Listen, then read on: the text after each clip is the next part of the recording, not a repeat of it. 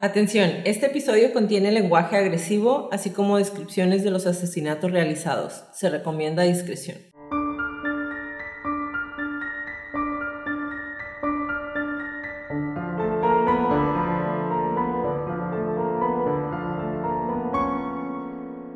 Hola a todos, bienvenidos a Crónicas de Crimen. Yo soy su host Jacqueline López y me acompaña, como de costumbre, Leti Mosqueda. Hi Leti. Hi Jackie. Queremos invitarlos a nuestras redes sociales, Facebook, Instagram y YouTube como arroba crónicas de crimen para que nos den follow. Ahí subimos toda la información y fotos de nuestras crónicas y a que nos compartan con sus conocidos. Es la única manera de que más gente pueda escuchar nuestras crónicas. Comenzamos.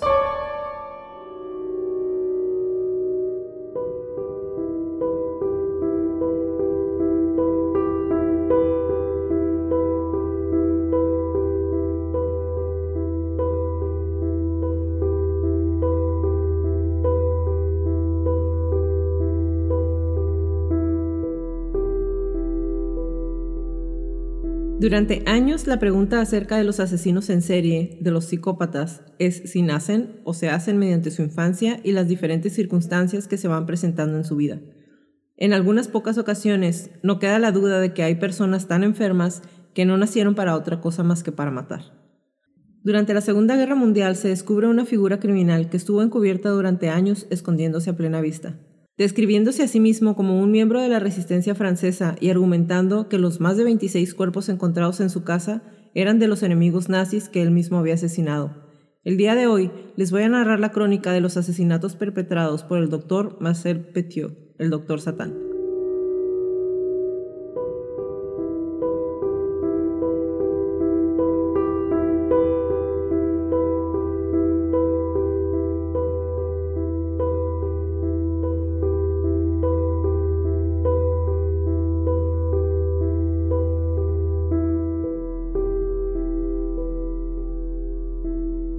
Leti, la crónica del día de hoy nos la pidieron desde la primera temporada y es muy famosa en Francia porque en serio, de repente puede resultar increíble encontrar este tipo de personas. En este caso, un hombre que aprovechándose de la desesperación y la necesidad de muchas personas, las asesinó y les robó sus bienes, vendiéndoles la idea de que los iba a poder ayudar a escapar de Francia, cuando la ciudad estaba controlada por los nazis. Entonces, ellos en ese momento ya estaban enviando a los judíos a, los campos de concentración y ellos querían escapar. Y pidiéndole ayuda a este hombre, creyeron que iban a poder tener una segunda oportunidad de vida y él los asesinó.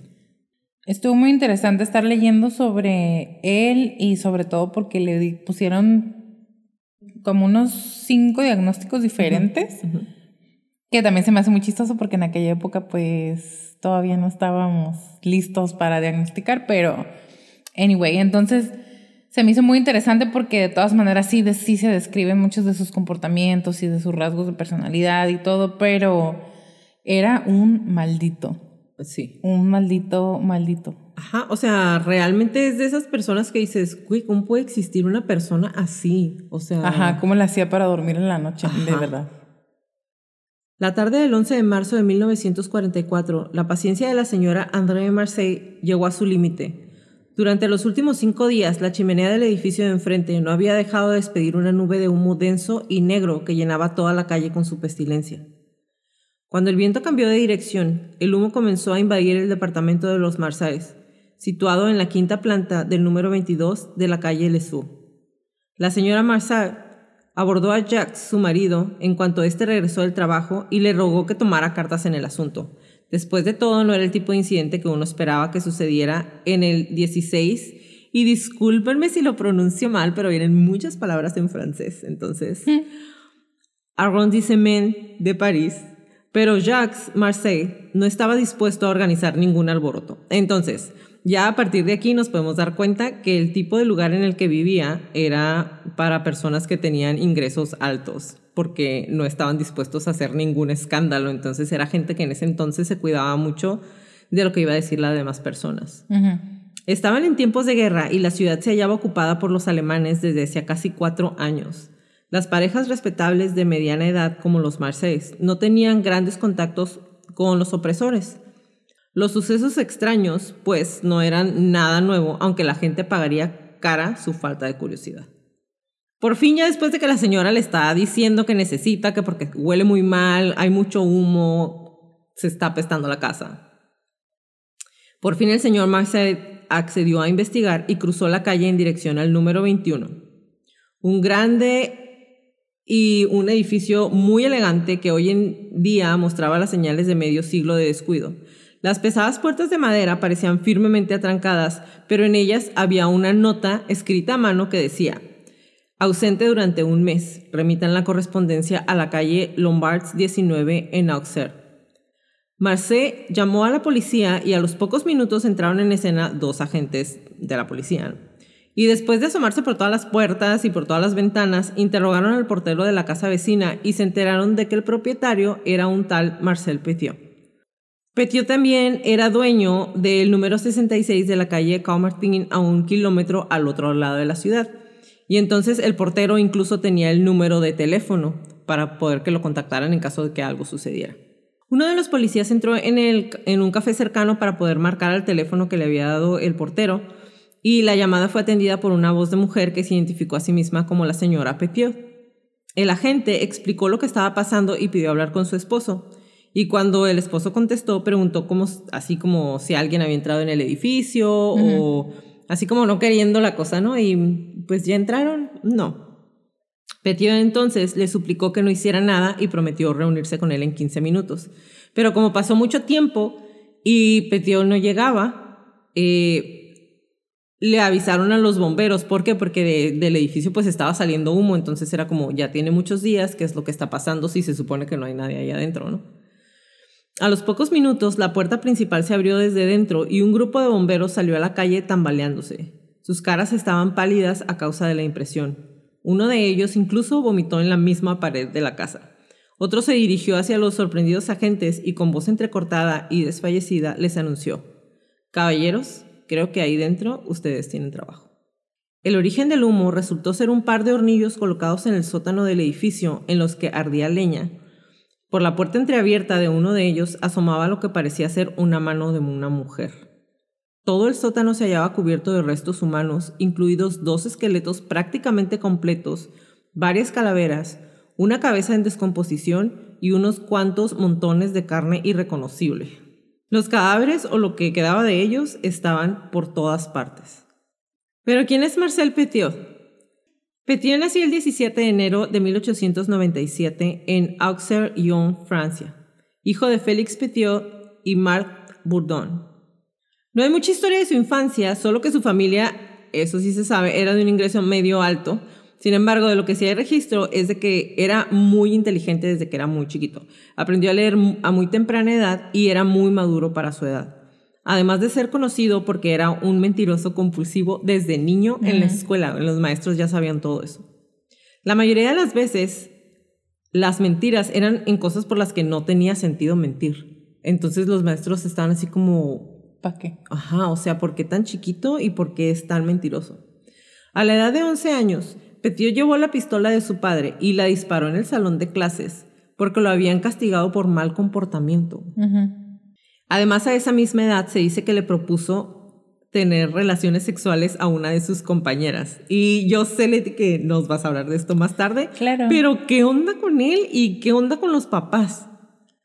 ¿Qué onda con todos? Con los maestros, con los papás, con el morrillo, una locura. Además, también desde muy niño se sabía que maltrataba animales y le gustaba aterrorizar a sus compañeros por medio de juegos. Y platican por ahí que en una de las ocasiones invitó a jugar a un niño y lo estaba invitando a jugar como al circo. Entonces le dijo, párate ahí en la pared, en la, contra la pared, y yo te voy a aventar cuchillos. Y lo hizo. Y lo hizo. O sea, vi que no mató al otro niño ahí, o sea, y el niño paralizado del miedo y este divirtiéndose aventándole cuchillos. Entonces, también le gustaba, eh, como ya lo dije, maltratar animales y como ya lo hemos visto en muchas de las historias de otros asesinos en series, son foquitos rojos o señales de alarma que se deben ir considerando. Los padres de Petiot buscaron ayuda en diferentes doctores, alegando que Petiot era sonámbulo y que constantemente mojaba la cama mientras dormía, también rasgos de otros asesinos en serie. Y aunque era claro que a esta edad ya tenía problemas, los médicos no le diagnosticaron ninguna enfermedad, o por lo menos no hay un registro de ella, a cuando tenía 11 años. Cuando Petiot tenía 15 años, muere su madre. Entonces, su papá debía hacerse cargo de él y de su hermano, y consiguió un trabajo un poco más lejos de la casa, por lo que decidió enviarlos a vivir con una tía. Sin embargo, el mal comportamiento del chico fue suficiente para que la tía dijera, nope, no puedo cuidarlo. y entonces su padre se lo lleva a vivir con él. Tenía 15 años. Y pues aunque estaba cerca de su papá, en realidad no estaba con él la mayor parte del día, por lo que sus mañas o su enfermedad no diagnosticada se fue agudizando. Y digo no diagnosticada porque como lo mencioné tenía muchas señales de alarma, tanto así que aunque fuera en esa época los padres habían decidido acudir con doctores. O sea, no era nada más la rebeldía normal de la edad y pues no lo habían diagnosticado con nada. En su adolescencia, a los 17 años, robó un, un buzón de correos y fue acusado de daños a la propiedad pública y de robo. Se le ordenó entonces someterse a una evaluación psiquiátrica, lo que resultó en que se retiraran los cargos cuando se descubrió que tenía una enfermedad mental. Y su psiquiatra determinó que sus problemas personales y hereditarios le impedían tener responsabilidad por sus actos. What the fuck. Como consecuencia de esta teoría, fue puesto en libertad una vez más. O sea, pues tiene una enfermedad mental y por eso hace esas cosas y no se puede hacer cargo, entonces no lo vamos a castigar, vamos a dejarlo libre. Pues es que, o sea, sí tiene sentido, eso también lo hemos visto en diferentes ocasiones. Si no estás mentally fit, o sea, mentalmente apto, uno, para ser responsable, para tener conciencia de lo que estás haciendo y dos, para pagar por tus crímenes, actos extraños, no te pueden ni encarcelar, ni enjuiciar, ni... Pero lo pueden meter a una clínica. Pues sí, pero a lo mejor no era opción en ese momento. Los relatos posteriores hacen varias afirmaciones sobre la delincuencia y los actos delictivos de Petiot durante su juventud, pero no está claro si se inventaron después para alimentar todo el morbo o si sí eran ciertos. Petiot se ofreció como voluntario para el ejército francés en la Primera Guerra Mundial y entró en servicio en enero de 1916, tenía 18 años. Todo esto a pesar de que había tenido problemas con las autoridades y estaba diagnosticado con una enfermedad mental. Y la verdad aquí, Leti, eh, no sé qué pensar porque tal vez lo admitieron por falta de soldados o porque pues si le pasa algo, pues de cualquier manera ya tiene una enfermedad mental, entonces pues yo, lo dejamos ir. Yo pienso que, que no se hacían exámenes psicológicos, nada más físicos. Pues, para la primera. Petiot fue herido y gaseado durante la segunda batalla de Ains y mostró más síntomas de un colapso o lo que en este tiempo podría considerarse como PTSD. Petiot fue enviado a varias casas de reposo en donde se recuperó de las heridas. Sin embargo, durante este periodo no se, no se revisó nuevamente su estabilidad mental y durante ese tiempo fue arrestado por robar mantas militares, morfina y otros suministros que se necesitaban así como carteras, fotografías y cartas, actos que durante el tiempo de guerra son considerados delitos graves, por lo que fue encarcelado en Orleans. Y otra vez, más focos rojos, ¿no? En el hospital psiquiátrico de Fleury-le-Havre, Petiot fue nuevamente diagnosticado con varias enfermedades mentales y shell shock, o lo que conocemos ahora, ahora sí ya como PTSD, ahí se lo diagnosticaron, ¿no? Que es um, Síndrome de estrés postraumático. Exactamente. Pero fue devuelto al frente en junio de 1918. O sea, si tienes PTSD, si andas mal, pero pues vete a pelear otra vez, ¿no?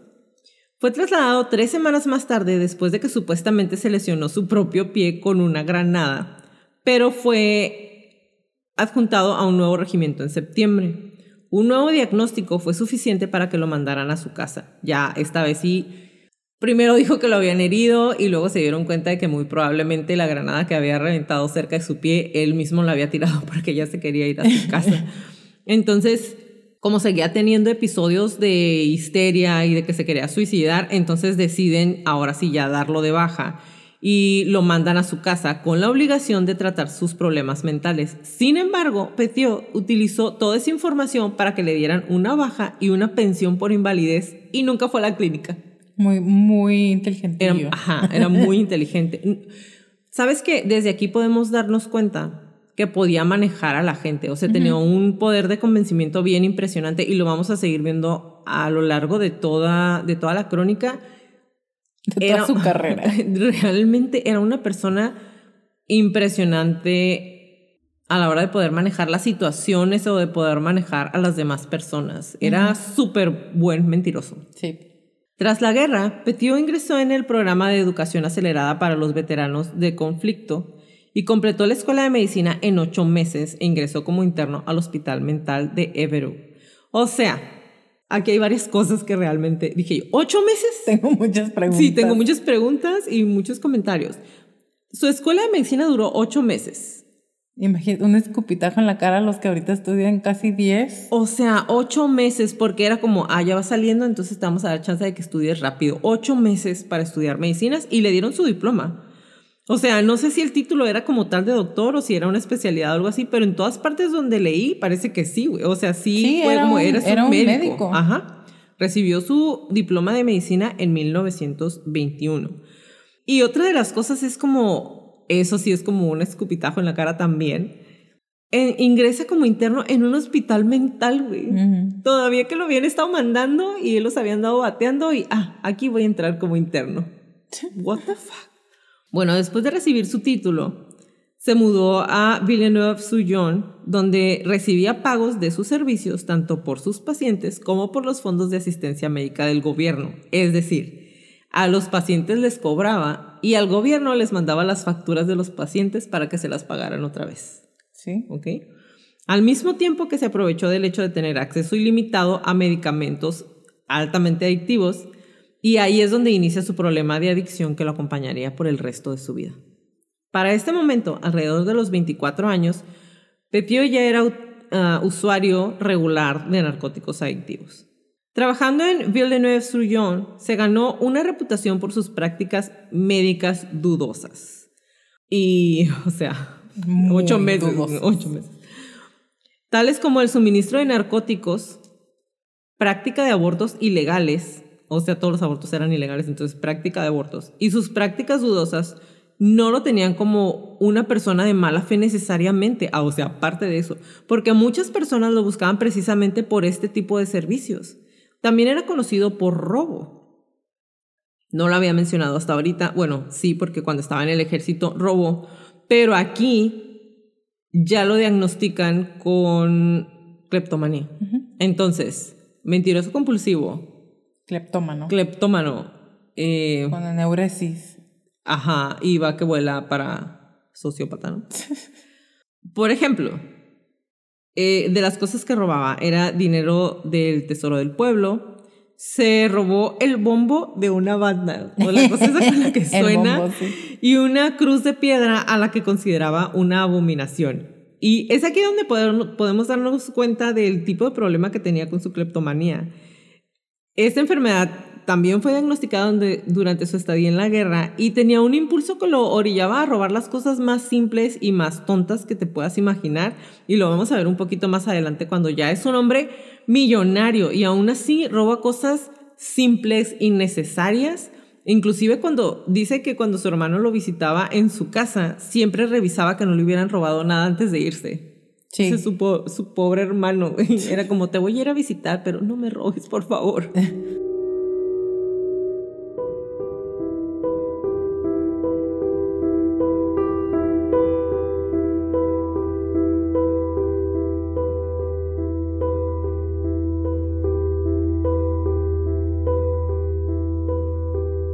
Se cree que la primera víctima de Petiot fue probablemente Louise Delavaux, la hija de, un, de una anciana paciente con quien había tenido un romance en 1926. El romance era, entre comillas, secreto. Y digo entre comillas porque eh, el lugar en donde vivían era un pueblo muy chiquito, entonces con una persona que los vio se hizo el chisme y ya todo el mundo sabía que estaba con ella llegó en un punto en que, en que Petiot dijo, ya no quiero estar con ella, y en lugar de decirle, Ya estuvo. ya estuvo, la desapareció. Más fácil, amiga. Louis desapareció en mayo y con posterioridad varios vecinos afirmaron haber visto a Petiot cargar un bulto en su auto. La policía investigó, pero finalmente desestimó el caso, afirmando que Luis había huido y entonces se cerró el caso como runaway, ¿no? Se fue. Sin embargo, meses después se encontró en, como en un baúl una bolsa cerca del río de la localidad y dentro la policía encontró algo horrible, un cuerpo en total estado de putrefacción. Los restos eran indudablemente de una mujer, sin embargo, el cuerpo no tenía cabeza. La habían decapitado. Y como en ese entonces, obviamente estábamos muy, muy, muy, muy, muy, muy lejos de poder tener huellas digitales o ADN. Sin contar con pruebas en su contra y sin poder identificar el cuerpo, nunca se dijo que era el de Luis. Pero entre los habitantes del pequeño pueblo se sembró la duda sobre el doctor Petiot. Ese mismo año, Petiot se postuló para alcalde de la localidad. Sure. ¿Por qué no? Pues sí. Vamos a darle. Todos me creen, siempre me salgo con la mía. Bueno, como no todos querían que él ganara, contrató a una persona porque hubo un debate político, iban a estar y su contrincante, y contrató a una persona para que apagaran la luz cuando estaban en el debate, y el debate se canceló. También pagó para que hubiera revueltas, asaltos e incendios en diversas partes del pueblo, y su campaña entonces se volvió una promesa de que si ganaba le regresaría la paz al pequeño pueblo. O sea, las mismas promesas de todo el mundo. O sea, Escobar. O sea, Güey, ya quiero cerrar ese caso, por favor. Petiot ganó y entró en ejercicio de sus funciones y ya estando ahí empezó a robar, obviamente. Malversó fondos públicos, además de que cuando ya era alcalde se descubrió que él había estado detrás de todos los actos de vandalismo, pero ¿qué creen? Como ya había ganado, pues ya no me pueden hacer nada. Este, ¿De qué país estamos hablando? en junio de 1927, contrajo matrimonio con Georgette Laval, la hija de 23 años de un adinerado hacendado de Singley. Ella ya sabía que Petiot tenía problemas y ella y él sabía, o sea, ella ya sabía que se iba a aprovechar del dinero que tenía su papá, pero para ella era importante porque él tenía un cargo.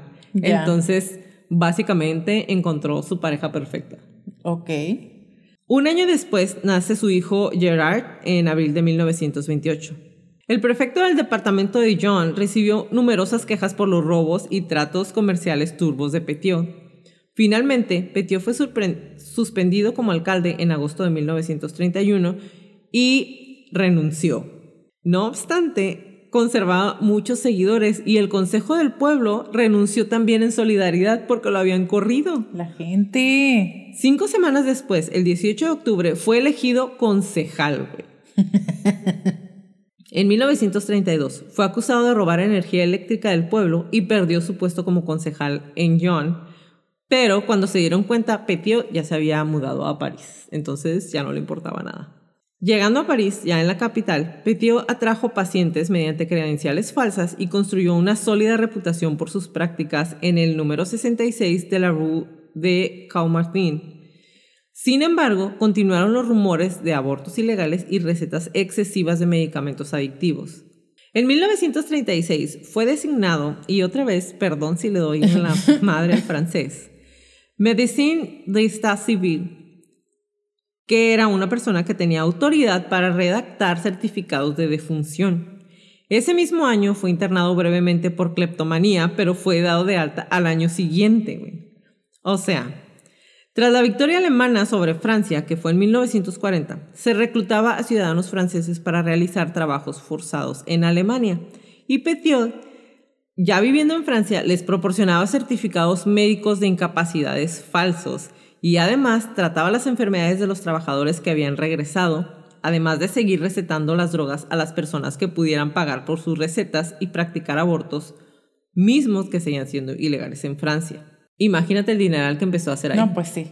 Petiot se vendió básicamente como un doctor muy reconocido y entonces la gente acudía a él de manera inocente. Por una parte, gente de muy buenos ingresos que quería ayuda médica y por otra, gente de muy buenos ingresos con algún tipo de abuso de sustancias o algún embarazo no deseado.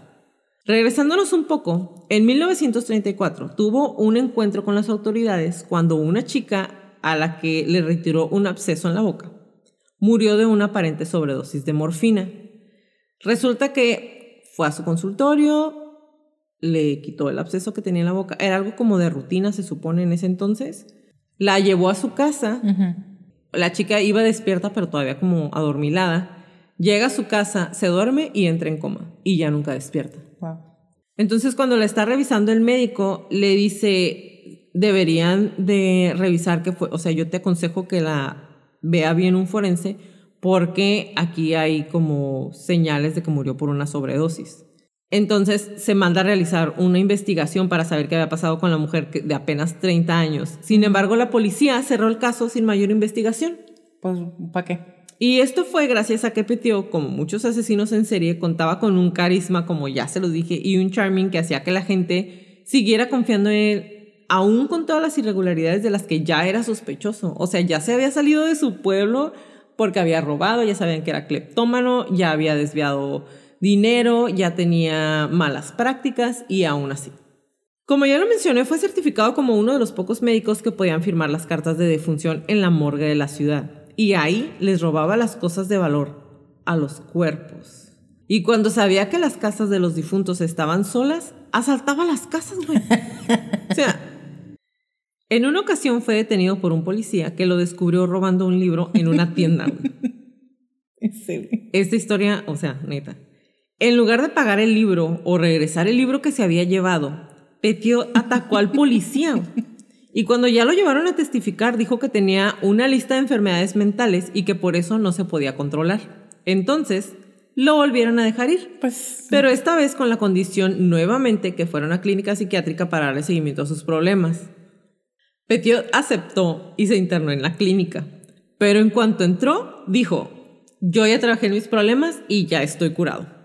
Entonces me tienes que dejar salir. Un umbral mágico y entré y wow, ya es renacido. Exactamente. Y el doctor que lo estaba evaluando firmó su orden de salida. Pero en su expediente puso que era una persona inestable. O sea, tal vez más adelante sigas afectando al bien común, pero ok, te vamos a dejar ir otra vez porque ya nos dijiste que ya estás curado. What the fuck. A lo mejor era que, que sea un problema no mío. O sea, que queda, que daña allá afuera y no aquí adentro. no sé. Sí, o sea, va a pues ser una expresión, una expresión bien tonta, pero pues un loco más en un manicomio, güey. O sea, ¿qué tanta diferencia iba a ser? pues les iba a robar, iba, no sé. Es la única explicación semilógica que le encuentro a esto. Durante los próximos años, el perfil de Peteo fue más bien bajo, o sea, se mantuvo como fuera del de los reflectores, aunque realmente no dudo que haya seguido asesinando gente y simplemente no existan pruebas para incriminarlo. O, lo hizo muy cuidadosamente. Exactamente. En julio de 1942 fue condenado por prescripción excesiva de narcóticos, aunque dos adictos que habían testificado en su contra desaparecieron. Lo vamos a ver un poquito más adelante, pero en esa ocasión fue multado con 2.400 francos. Petiot afirmó posteriormente que durante el periodo de ocupación de Francia por las fuerzas del eje, estuvo involucrado en actividades de la resistencia francesa. Se atribuyó a sí mismo el desarrollo de armas secretas que asesinaban a los alemanes sin dejar evidencia forense. Mm. La colocación de trampas, que en ese momento se llamaban como trampas cazabobos, que son como de esas como bombas ciegas que dejan enterradas en el piso, que él había puesto por todo París su presencia en reuniones de alto nivel con comandantes aliados y también dijo haber colaborado con un grupo inexistente de españoles antifascistas. No hubo prueba alguna que apoyara ninguna de estas declaraciones, ¿ok? O sea, mentiroso compulsivo. Pues sí. La actividad más lucrativa de Petiot durante la ocupación fue su ruta de escape falsa. Y aquí ya vamos a empezar a hablar de realmente... El nitty gritty. Ah, sí, lo más feo. realmente, o sea, les voy a decir qué pasó un poquito más adelante, porque en, en, realidad estaba haciendo la crónica, ya había leído, ya sabía que íbamos, a dónde íbamos, y luego se me ocurrió empezar a ver las fotos que voy a subir. Y error garrafal. Bajo el nombre de seudónimo de Dr. Eugene, Petiot pretendía tener medios para hacer salir de Francia de forma segura a gente que era buscada por los alemanes o por el régimen del Vichy. Petiot aseguraba que podía arreglarles un viaje a Argentina u otros lugares de Sudamérica a través de Portugal a cambio de 25 mil francos por persona. Imagínate.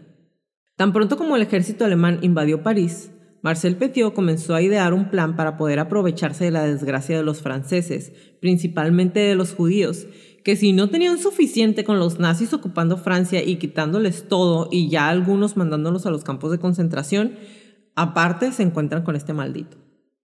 En mayo de 1941, en el transcurso de una visita realizada a una barbería en la calle Matruins, le dijo a Raúl Fourier, que era el propietario de la barbería, que estaba en contacto con una organización dedicada a sacar, refugiados de Francia clandestinamente por 25 mil francos.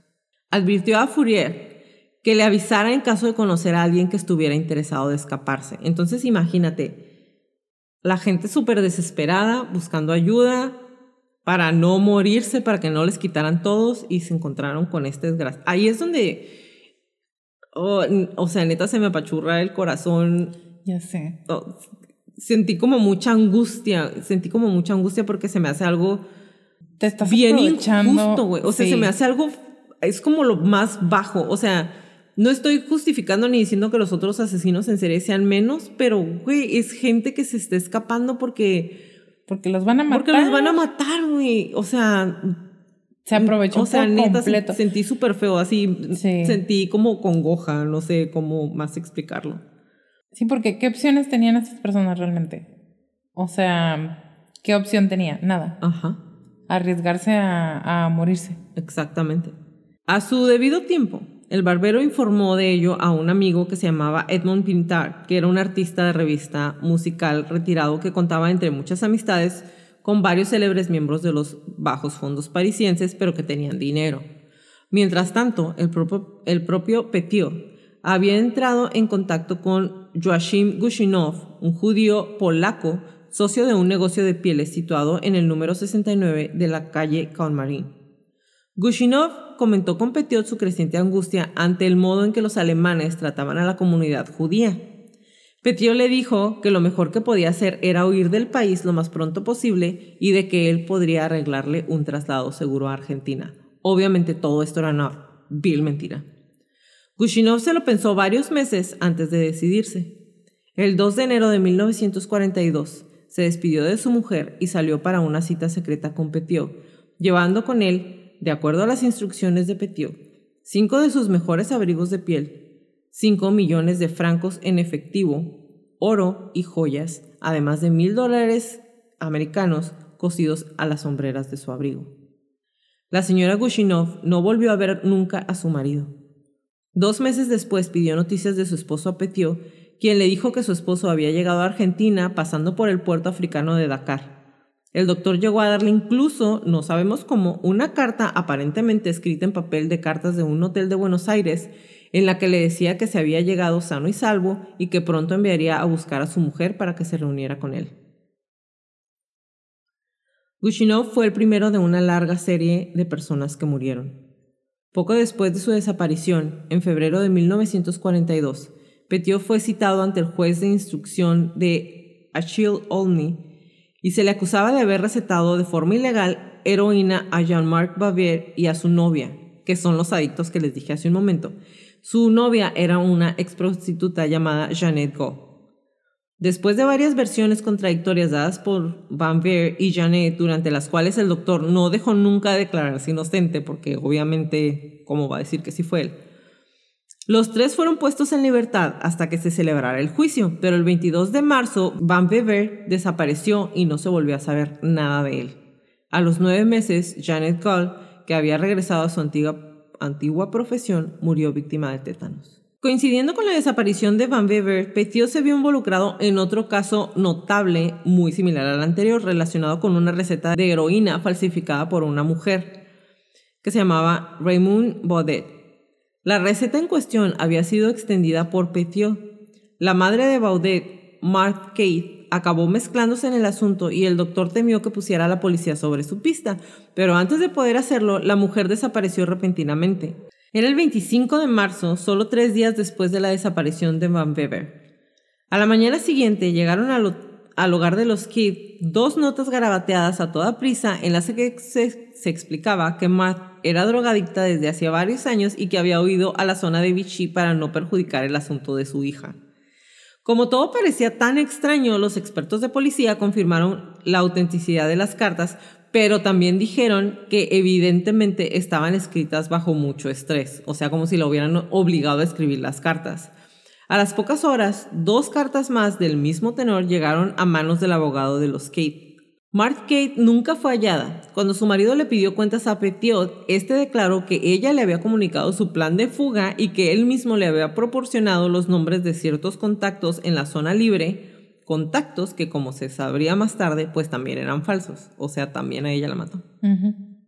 Cuando el caso Baudet llegó ante los tribunales en el mes de julio siguiente, al doctor se le impuso una multa de 10 mil francos, al igual que sucedería en el caso de Van Weber, y se le prohibiría ejercer la profesión durante un año. What the fuck? Un año. O sea, estás haciendo malas recetas, pues te voy a suspender un año. y como lo hemos visto en muchas ocasiones, van dando muchas señales de estar, ya sea matando gente, haciendo cosas que no deben de ser, y solamente se llevan un manacito, una palmadita en la mano y aunque aquí estaban en guerra y en estado de estrés, obviamente sí entiendo que no podían ponerle tanta atención pero de todas maneras, estás hablando de un tipo, un tipo que ha tenido múltiples, múltiples choques con la ley y peor aún, todos saben que no está mentalmente estable. Ya sé, o sea, bajita la mano, de menos estaba desapareciendo gente. Vale que no supieran si los estaban matando o no, pero estaba desapareciendo gente o la gente a su alrededor estaba desapareciendo de manera misteriosa y de todas maneras, pues, qué raro, ¿no? Ajá. Está suspendido. Un año. Un año. Al parecer, la siguiente víctima fue una joven llamada Denise O'Teen, que a principios de junio de 1942 tomó un tren en Neuville-Garnier con destino a París. Tenía el propósito de obtener un certificado médico en el que se afirmara que el aborto sufrido un año antes en la capital francesa en realidad nunca había tenido lugar. Un intento desesperado de restablecer la mancillada reputación de su familia. Otin acudió en primer lugar a la señora Mallard, la comadrona encargada del aborto, y un año después, en 1943, esta le diría a Jean Otin, el, esposo de Denise, que tras una breve entrevista la joven abandonó su casa en dirección a la consulta de Petiot. Dos días después del supuesto encuentro de Denise con la señora Mallard, su esposo y su familia recibieron informes en los que se afirmaba que efectivamente jamás había sufrido un aborto y que esos momentos la mujer se hallaba pasando una temporada en Bordeaux con unos familiares. Nunca se volvió a saber de la pobre mujer y a los pocos días se produjo una nueva desaparición. Bueno, pues el 20 de junio, un médico de 62 años, Paul Leon Braunberger, atendió una misteriosa llamada telefónica procedente de un hombre que al parecer le conocía muy bien. El comunicante declaró que llamaba de parte de un paciente muy enfermo y solicitaba de Braunberger que se reuniera urgentemente con él en la estación de metro de la Place Lyotta. El doctor accedió de inmediato a la petición y desapareció. Aquel mismo día, otro paciente del doctor Braunberger, Raymond Vallée, recibió una carta urgente, presumiblemente de parte del doctor, en la que le decía que se había obligado a huir precipitadamente la esposa del médico recibió una explicación muy similar. Los grafólogos de la policía confirmarían más tarde que, como en el caso de Kate, las cartas eran auténticas, pero estaban escritas bajo coacción, es decir, que los habían obligado. O sea, leyendo todo esto, piensas, simplemente los mata, o sea, los mataría por compulsión. No sé. Porque no, o sea, en ese momento, ponle a los que llegaban con él para darle el dinero para que los ayudara a escaparse a Argentina, tiene sentido, pero por ejemplo, al doctor él, le él lo mandó llamar. Nada más porque, ah, tengo ganas de matar a alguien. No sé. Ahorita te digo.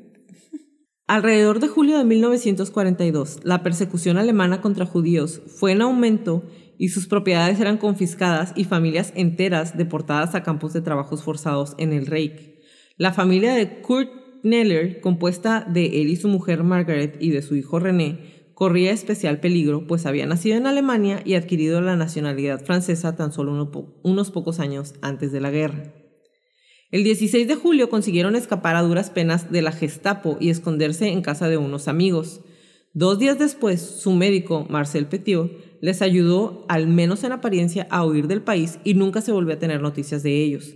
Aparte de dos postales bastante sospechosas que la señora Kneller comunicaba a sus amigos que había cruzado la frontera sanos y salvos. En las mismas fechas de la desaparición de los Kneller, la abierta propaganda de los servicios de Petiot realizada en la barbería de la calle des Martins comenzó a dar sus frutos. O sea, hasta aquí todavía se supone no tenía éxito y ya llevaba una buena cantidad de desaparecidos. Lo que te iba a decir, o sea, apenas empezó a ser exitoso, no manches. Pinard, el actor de revista musical, mencionó la existencia del negocio de fugas a un tal Joseph Recroix, conocido entre sus amigos de los bajos fondos parisinos como el Joe el boxeador. Se trataba de un rufián convicto buscado por entonces tanto por la policía francesa como por la Gestapo para interrogarle, que llegó a la conclusión de que había llegado el momento de abandonar el país, así que le pidió a Pinard que le proporcionara más detalles. Por un intermediario, terminó concretando una cita con el doctor Eugene, alias, o sea, Petiot, y en ella se decidió que Rucro escaparía con tres amigos de su misma calaña, François, Albertini, Claudia, Chamon y Annette. Petiot se enfureció al descubrir durante la entrevista que Pintard y Fourier habían intentado cobrar a aquellos bribones el doble de los 25 mil francos establecidos. O sea, todo el mundo sacando provecho de todo el mundo. Estafando en estafador.com. A pesar de todo, en el mes de septiembre se inició el plan de fuga. Primero marcharon Albertini y Chameau, seguidos unas semanas después de Basset y Rocroix, cuyas sospechas sobre aquella arriesgada aventura se disiparon al recibir un telegrama. O sea, tenían sus dudas y luego Petiot les daba los telegramas donde decían que sus amigos habían llegado de manera Exitosa. exitosa a Argentina, entonces se les quitaban las dudas. Al igual que todos los casos restantes, nadie volvería a verlos jamás. En noviembre aumentó considerablemente el número de contratos o de casos de éxito del negocio dirigido por Eugene gracias a los servicios de Ariane Khan, esta era una chica nacida en Rumania y era judía.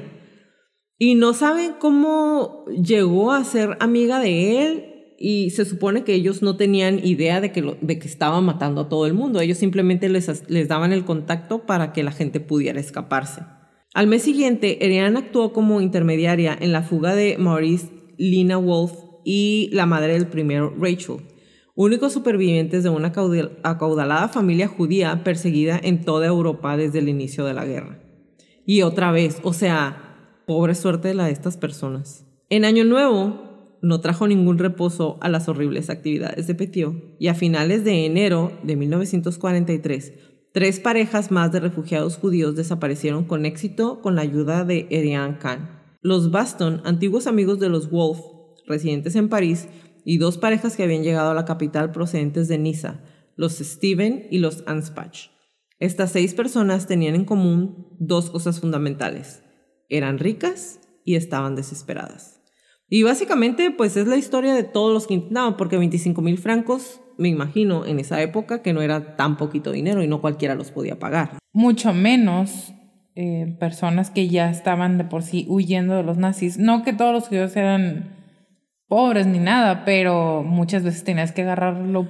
No, al contrario, tenían, ellos tenían mucho dinero, por eso los nazis se los querían chingar, pero, pero, o sea, ya habían huido con pues, lo primero que podían agarrar, básicamente, ¿no? En marzo de 1943, contactó con el negocio un ex socio de Joe, el boxeador, Adrien, el vasco. Este también era un gángster famoso que se había dado cuenta de que París era demasiado peligroso para él y tras comprobar el buen trabajo realizado por el doctor Eugene en las anteriores desapariciones de sus amigos, le pidió que hiciera la fuga para él y para cuatro de sus amigos. A nadie de esos cuatro los volvieron a ver. Su huida, sin embargo, significó un vuelco decisivo para el negocio de fugas que estaba por entonces en boca de todo París. Y entre los que se tomaron más que un interés pasajero en el asunto se hallaba Robert Jotkum de la subdivisión 4B4 de la Gestapo, quien había decidido perseguir aquel negocio y acabar con él. Entonces, aquí el hombre ya tiene que empezar a cuidarse de dos personas, de que la policía real lo atrape y de que la. Gestapo le diga, ¿por qué estás ayudando a escapar judíos? Sí. Al inicio de todo esto, Petiot arrojaba los cuerpos al Sena, pero luego comenzó a destruirlos sumergiéndolos en cal viva o incinerándolos. ¿Por qué? Porque empezaron a aparecer restos. Pues sí, o sea, por más que avientes al río, sí. eventualmente they're gonna float. Van a Ajá, salir. pues. Exactamente. En 1941, Petiot compró una casa en el 21 Rue de l'Essor, que es donde estaban las calderas, y adquirió la, propi- la propiedad la misma semana en la que Henry Lafon regresó a París con dinero y permiso del Avru para reclutar nuevos miembros para la Gestapo francesa. Petiot ordenó trabajos de importancia en la casa con la finalidad de elevar los muros de la misma e impedir la vista desde el exterior. A la- bien disimulado, o sea que nadie vea qué estoy haciendo adentro. A la vez que la adaptaba como consultorio médico. Posteriormente, durante las pesquisas policiales, se descubriría que la había equipado en el sótano con una cámara de gas con mirilla para espiar la muerte de sus víctimas y con un pozo lleno de cal viva. What the fuck, güey. Estaba enfermo, estaba Como enfermo. H.H. Holmes. Sí. O sea, bullerista. Bueno, no sé si No. aplique bullerista porque, pero los, me- los veía mientras se morían. Ajá, pues es que, digo, ya lo hemos visto que la mayoría de los asesinos en serie, que él es entre serie y este masivo, En masa. Eh, les gusta ver su trabajo, o sea, para- es una cuestión de orgullo para ellos. La Gestapo finalmente lo descubrió y en abril de 1943 conocieron todo acerca de su ruta de escape, entre comillas, para personas buscadas, lo cual tomaron como parte de la resistencia. O sea, todas las mentiras que él había dicho, que era parte de la resistencia, que estaba matando alemanes, a ver, véngase para acá porque queremos saber de qué se trata todo A ver, eso. platícame bien. El agente de la Gestapo, Robert Jotkun, formó el, forzó al prisionero Iván Dreyfus a acercarse a la supuesta red, pero Dreyfus simplemente se desvaneció. Un informante posterior se infiltró exitosamente en la operación y la Gestapo arrestó al Fourier Pinard y Nesdonet. O sea, cuando dicen que forzó a Iván Dreyfus y se desvaneció, a lo mejor también lo mató. Probablemente. Bajo tortura, confesaron que el doctor Eugene era Marcel Petiot. Nesonnet fue liberado, pero los otros pasaron ocho meses en prisión sospechosos de ayudar a escapar a los judíos. Incluso, bajo tortura, no identificaron a ningún otro miembro de la resistencia, porque pues no conocían a nadie, porque no era cierto. Entonces imagínate, pobre hom- pobres hombres ahí. La Gestapo los liberó en enero de 1944 y Marcel Petiot fue detenido y torturado. Tras lograr ser liberado, se refugió en John otra vez. Las explicaciones de Petiot sobre los innumerables cadáveres aparecidos en la calle del Sur fue extraordinariamente ingeniosa. Según él, los alemanes sabían todo sobre la casa del número 21 y la habían registrado concienzudamente con el objeto de detenerlo. O sea, cuando ya la señora le, dijo a su marido, le hablaron a la policía, llegó y vieron todos los cuerpos. Ajá. Petiot salió con esta historia. No fui yo, fue el hombre Ah. que nomás tiene un brazo. Los alemanes ya sabían que yo vivía ahí, entonces metieron los cuerpos para poder incriminar. Para que- Sí, it was not, it was not me, it was the one armed man. Exactamente. Dijo que los mismos alemanes o sus camaradas habían puesto ahí los cadáveres. Continuó explicando que aproximadamente al mes de su liberación eh, de Fresnes, al visitar su casa, se quedó horrorizado al ver lo que había en ella. No queriendo arriesgarse a llamar a la policía, que habitualmente estaba infestada de colaboracionistas, escribió a su hermano Maurice encargándole cal viva con objeto de hacer desaparecer los cuerpos lo más eficazmente posible. Cuando comprendió que aquel método era demasiado lento, decidió en contra de su voluntad Sí, yo no quería. despedazarlos y quemarlos, hecho que por otra parte provocó su detención. No, o sea, de por sí, no ha de ser fácil. Entre el olor, el desmadre y el gore, no ha de ser fácil descuartizar cuerpos. Y menos el solo. Ajá, y luego yo no quería, pero pues me la rifé. No manches. Ajá. Y espérate, al parecer la policía consideró aceptable su relato. güey. o sea, realmente esta parte sí me ¿Te causó, conflictúa? no, no me conflictó, me causó cierta fascinación porque, fascinación, no admiración, ¿ok? Porque, güey, ¿cómo puede ser que una persona que ya trae todo este historial, De todo años. este historial desde que tiene 11 años, llegue y les diga eso y la policía, Ah, ah, sí, pues tiene sentido, dude. no sé, o a lo sea- mejor. Lo que me fascina es su facilidad para envolverlos. Ujú. O sea, que tanto charming tenía que, ah, sí, tiene, o sea, sí, lo que el doctor dice tiene sentido. What the A lo mejor la ignorancia se juntó con la suerte. Todas las veces. Puede ser. Bueno, consideraron aceptable el, reta- el relato de Petiot, especialmente en los puntos que trataban determinados temas. ¿Ok? En aquellos momentos todo el mundo se preguntaba quiénes habían colaborado con los nazis y quiénes no lo habían hecho. Cuando la policía comenzó con la investigación con objeto de refutar las declaraciones del doctor, tropezó con un muro infranqueable. Por otra parte, no quedaba con vida, convenientemente, ni uno solo de los contactos de la resistencia que Petiot había nombrado en su declaración, porque pues no existían. Como se trataba de gentes muy conocidas, el doctor Petiot podía haber obtenido fácilmente retazos de información sobre ellos durante su reclusión en Frances. Es decir. Dio los nombres de personas muy importantes que él sabía que ya estaban todos muertos. Entonces, su grupo de resistencia, nada más él quedaba vivo milagrosamente. Milagrosamente. Tampoco quedaban vivos, eh, tampoco quedaban miembros vivos del grupo de la resistencia o de espionaje aliado que pudiera confirmar la existencia de la organización. O sea, no existía informe alguno sobre la propuesta de un arma secreta en el consulado estadounidense tampoco. Cuando más profundizaban los policías el caso, más convencidos estaban de que el hombre que mantenían detenido era realmente el peligroso lunático al que se refería el telegrama que los alemanes enviaron al comisario Masu. Por fin, cuando el público ya había perdido interés en el caso, el juicio quedó fijado para el mes de enero de 1946.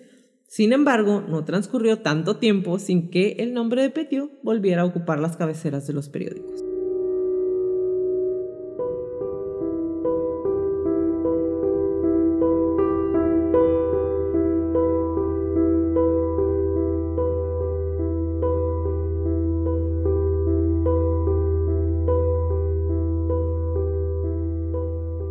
Episodio es editado por Stuka Producciones. Si necesitas trabajo de edición de audio y video, Stuka Producciones puede ayudarte. Búscalos en Instagram y Facebook como Stuka Producciones.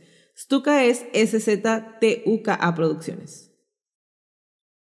El tribunal escuchó entre perplejo y horrorizado y anonadado las evidencias de los descubrimientos hechos por la policía en el 21 de la Rue de Lesoux dejando aparte el espantoso espectáculo de aquella carnicería con cuerpos en todas las etapas de desmembramiento y de descomposición imaginables.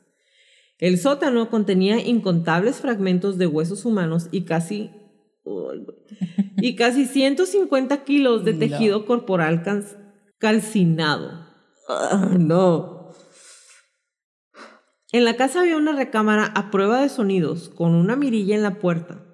La acusación presentó la teoría de que su propósito era distraer al sádico doctor permitiéndole ver cómo sus víctimas se retorcían durante la agonía producida por sus inyecciones letales. El registro rutinario de un cobertizo reveló todavía más horrores. Los agentes encontraron un montón de cadáveres y trozos de y trozos de cadáveres disolviéndose en un pozo de cal viva y se encontró otro pozo similar en el establo. El profesor Henry Griffon, director del laboratorio de toxicología de la policía, examinó aquellos restos saturados de cal viva y en una notable muestra de moderación verbal comentó que emitían un olor muy acre y desagradable. La acusación afirmó que Petiot había atraído a los judíos ricos a la Rue Sur con el pretexto de que les ayudaría a escapar de las fuerzas alemanas de ocupación. Pero todo empezaba a indicar que los alemanes habían encontrado un digno competidor en el doctor Petiot. Obviamente, o sea, maldito perro. No es cierto, los perros los amo. Justo te iba a decir. Los refugiados se presentaban llevando consigo todo el dinero en efectivo y objetos de valor que poseían, y Petiot les aliviaba de esa gran carga antes de poner fin a sus ahora incómodas existencias. El sótano de la casa de la muerte contaba, con, contaba el resto de la historia. Ay, Leti, aquí viene lo que te dije que había visto que no quería ver. Sí. Aún había otra evidencia más conmovedora que turbaría las mentes de un jurado ya atónito y horrorizado. En junio de 1943, el doctor Petiot fue visto sacando un gran número de maletas del número 21 de la Rue de Sur y cargándolas en un camión conducido por su hermano. La policía siguió la pista de las 47 maletas hasta una casa en Villeneuve y se descubrió que contenían la increíble cantidad de 1.691 prendas de vestir, incluyendo 29 trajes de caballero, 79 vestidos de mujer y 5 abrigos de piel. Todas las señales identificatorias habían sido concienzudamente eliminadas, es decir, les quitó todas las etiquetas, todo lo que pudieran decir de quién era. Hmm. Y ya casi estaba a punto de terminar, estaba leyendo todo lo, lo que ya había acomodado. Y entonces me pongo a ver las fotos siempre que voy a subir, cuando voy a subir el episodio. Y ya había visto fotos de su boda, de cuando era niño, de cuando lo agarraron, de cuando estaban a punto de capitarlo. Pero en, serio, en serio, la foto que te digo que me hizo así como, güey, ya quiero que se acabe esta temporada. es una foto, se mira un hombre de pie y las paredes están tapizadas de maletas. Ay, no. Y entonces así de feo como sientes cuando ves los montones de zapatos cuando, ya están vaciando los campos de concentración, güey. Así esa misma sensación como de angustia y tristeza y como, güey, ¿cómo puede existir gente tan mala? Eso mismo sentí cuando vi la foto y dije, o sea, era gente que lo único que quería era vivir. Y este maldito infeliz se aprovechó, güey, y los, o sea, pues los mató. Pues sí. En cuanto a la conducta de Petiot, proporcionó la diversión esperada por la siempre repleta galería del público. Petiot se mostró, se mostró insultante, violento, ingenioso, sarcástico y todo lo que tú quieras mientras era interrogado, y mantuvo que había sido un buen patriota y resistente que trabajaba en la sombra intentando liberar a su madre patria de la despreciada Gestapo. Y no paró ahí. Para la quinta audiencia de este juicio espectacular y neta que fue como una burla para todo el mundo, el tribunal completo se trasladó a los lugares del crimen, es decir, en la casa en la Rue. Y van entonces a una de las jornadas más memorables de la historia de la justicia francesa. Aquel día, por una increíble negligencia, la policía no había prohibido el paso o el acceso al inmueble, a la casa, y había una multitud de periodistas y de curiosos viendo todo, güey. Se podía ver la casa. O sea, no les prohibieron el paso y entonces había gente adentro de la casa cuando fue Petió y, y fueron todos los del jurado allá adentro. O sea, andaban paseándose entre los cuartos de la casa. Una multitud de periodistas y de curiosos, todos con absoluta libertad, pudieron visitar todas las partes y asistir a la reconstrucción de los hechos en los que Petiot, obviamente encantado, tenía un público a su medida. Y güey, estando ahí, con todo el público que tenía, Petio entra y les muestra la casa. Les muestra su despacho, les dice dónde hacía las consultas, les explica el funcionamiento de las ventanillas visuales gracias a las cuales podía vigilar la agonía de sus víctimas, les dice cómo se manejaban las manecillas de gas, les dice cómo mataba a los de la Gestapo ante los espectadores divertidos, güey, y les dice cómo se las arreglaba para hacer desaparecer los cuerpos de sus clientes. Y ahora sí, vienen las diferentes líneas de investigación, teorías y el perfil psicológico de Marcel Petiot. Leti, estuviste haciendo la investigación, que es una de las más, si no es que la más grande que has hecho, te diste Yo creo que es la más larga que, es, que he hecho. Háblanos un mucho del perfil psicológico de Marcel Petiot. Claro. Bueno, el señorcito Marcel Petiot, doctorcito francés, Em, es un asesino en serie o en masa y su favorita manera antes de empezar con las cámaras de gases y todo eso era inyectarlos con veneno, le encantaba el cianuro. Y pues mató a muchísima gente, la mayoría judíos, hombres, mujeres y niños. sin contar pues los innumerables abortos que se aventó, ¿no? Em, él nació a finales del siglo XIX, entonces le tocó crecer con diferentes cambios importantes en el país, culturalmente, políticamente y económicamente hablando. Yo pienso que sí influenciaron de alguna manera su personalidad, su manera, la manera en la que creció y todo eso. Bueno, como tú ya nos dijiste, hay mucha información de que su, de que su infancia fue muy extraña. Fue descrito como un niño sumamente inteligente, pero no se sabe qué tanto es verdad y qué tanto lo fueron, le fueron agregando conforme pasó el tiempo como para hacerlo más interesante.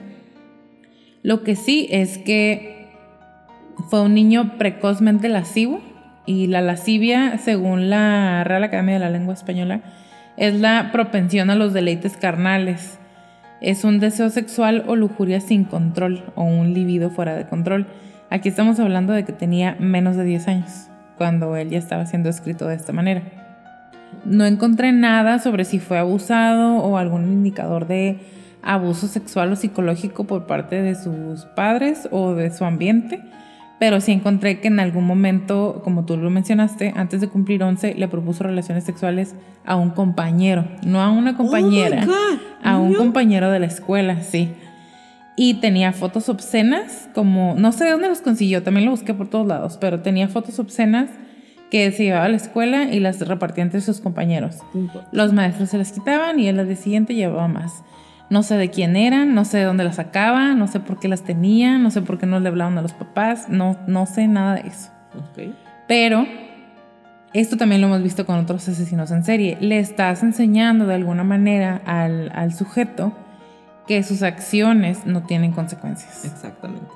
Empiezas a alimentar como esa parte enferma y el no pasa nada porque de alguna u otra manera me las voy a arreglar para salir bien librado.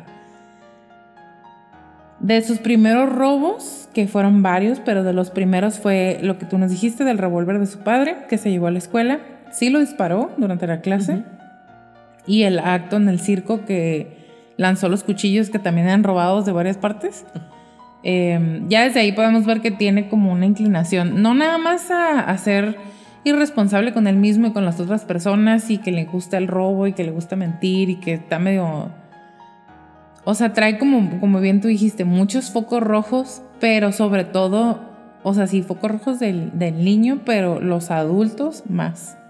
Como dejaron pasar absolutamente todas las acciones que él es todas las acciones y todas las, todos los comportamientos extraños que él estaba teniendo.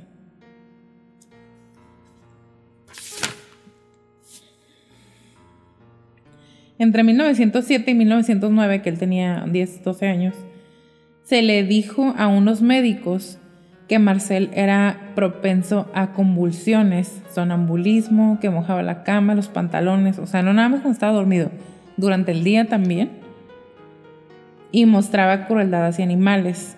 Y aquí quiero aprovechar para hacer eh, una mención que todos estos, todos estos eh, antecedentes nos darían como un diagnóstico mucho más completo porque se podría hacer una evaluación multiaxial. Eh, no la estoy haciendo yo, no encontré una ya hecha, entonces nada más les voy a mencionar cómo funciona una evaluación multiaxial en base al DSM-4 porque no tengo acceso al 3 todavía, no nos ha llegado el libro. Hay cinco ejes. En el primer eje se diagnostican todos los trastornos clínicos y problemas que pueden ser objeto de atención clínica. En el eje 2, trastornos de la personalidad o retraso mental. En el eje 3, enfermedades médicas. En el eje 4, problemas psicosociales y ambientales. Y en el eje 5, una evaluación de actividad global. ¿Por qué lo menciono? Porque tenemos antecedentes de la época en la que nació, que estuvo viviendo en la Primera Guerra Mundial, que se quedó sin su mamá desde muy joven, que desde muy niño era muy inteligente, era precoz, que no sé, cometía robos, hacía cosas extrañas y que los adultos no le prestaban atención. Todo eso nos podría dar como otra vez una evaluación mucho más completa si pudiéramos reunir la información. Y pensé, pues en la escuela de pronto nos daban personajes ficticios, ¿no? Para que hiciéramos una evaluación completa. Pero no me atrevería a hacerla de todas maneras porque es como información muy dispersa. Sin embargo, sí les voy a platicar de todos los diferentes diagnósticos que se le fueron, digamos, adjudicando durante, atribuyendo durante toda su vida. Pero antes, nada más por diversión, les voy a platicar un poquito de los diferentes ejes. En el eje 1, por ejemplo, que son los trastornos clínicos o problemas que deben de ser o podrían ser objeto de atención clínica, van los, trastornos de inicio en la infancia o la niñez o adolescencia, eh, demencia, trastornos cognitivos, eh, trastornos mentales por, enfermedades médicas, eh, trastornos relacionados con sustancias. Todo esto los menciono porque bien podrían explicar muchas cosas de Marcel. Em, trastornos psicóticos, trastornos del estado de ánimo, ansiedad, etcétera, etcétera, etcétera. En el 2 van los trastornos de personalidad como el paranoide, el esquizoide, el antisocial, el narcisista, em, por dependencia, el obsesivo compulsivo, el retraso mental. También en este se incluyen los mecanismos de defensa. Normalmente se hace un listado o un inventario de los mecanismos de defensa que presenta el sujeto. Y aquí se podrían poner también en el eje 2. Todas las características desadaptativas de la personalidad que no son suficientes como para hacer el trastorno completo, que yo pienso que con él también aplican varias. Ahí aplican varias, o sea, se podría hacer un inventario muy completo. Y se debe de hacer una distinción entre el eje 1 y el eje 2 para saber cuál es el diagnóstico principal. Esto se hace todo en el eje 2. En el eje 3, enfermedades infecciosas, parasitarias, em, problemas de la sangre, de los órganos, de nutrición, del sistema nervioso central, ¿Y por qué los menciono? Porque estamos hablando de 1900, 1800 cuando él nació, 1900 y feria cuando ya era como preadolescente. Y mm, también estuve buscando un poquito de la cuestión sanitaria en aquel entonces. Era muy diferente, o sea, los, tanto los estándares de higiene como el acceso que hay a baño, agua limpia, jabones, qué tanto se bañaba la gente en ese entonces, o sea, todo eso también podría explicar de muchas maneras porque él era como, pues, como nos lo estás platicando, ¿no? En el eje 4 se hace un inventario de problemas relativos al grupo primario de apoyo, los padres, los maestros, em, hermanos, todo eso. Problemas relativos al ambiente social, problemas relativos a la enseñanza problemas laborales, problemas de vivienda, problemas económicos, accesos, eh, acceso a servicios de asistencia sanitaria, como ya lo mencioné, problemas, problemas relativos al sistema legal o crímenes, o sea, si la persona constantemente está teniendo enfrentamientos con la justicia y otros problemas psicosociales y ambientales. O sea, ni siquiera tengo que hacerles un inventario yo, ¿no? Porque nada más con todo lo que ya nos platicaste, tiene de todo. Trae de todo. O sea, otra vez, podríamos hacer una evaluación muy completa de él, pero como yo ya no me dedico a esto, no me atrevería a aventármela así como de mi ronco pecho, pero a lo mejor en algún otro momento tenemos oportunidad de mostrar un caso un poco más completo, pero bueno, así a grosso modo podemos darnos cuenta que no es nada más un diagnóstico, una, un trastorno de la personalidad o un trastorno lo que esta persona tenía. No, es un conjunto de diferentes rasgos, eh, de diferentes problemas, de diferentes comportamientos, de diferentes estímulos internos, externos, lo que pueden causar que una persona pueda tener tanto éxito siendo un asesino. así como un combo pues completo. completito, pero machín. En el eje 5 que es el último, se incluye la opinión del clínico, o sea, del psicólogo que está haciendo el diagnóstico, acerca del nivel general de la actividad del sujeto. Es una escala de evaluación de actividad global. Son 10 niveles con 10 puntos cada uno. Em, y en este, otra vez quería hacer este paréntesis porque tenemos la lista de esta persona y empieza desde su niñez, se van agravando en la adolescencia o en la preadolescencia y como adulto joven es cuando se va a la guerra, sale de la guerra, regresa, después empieza la Segunda Guerra Mundial. O sea, ¿cómo se le podría pedir que fuera una persona normal de alguna manera? Sí, o sea, le tocaron un montón de sucesos que realmente pudieron haber agravado cualquier cosa que él ya traía.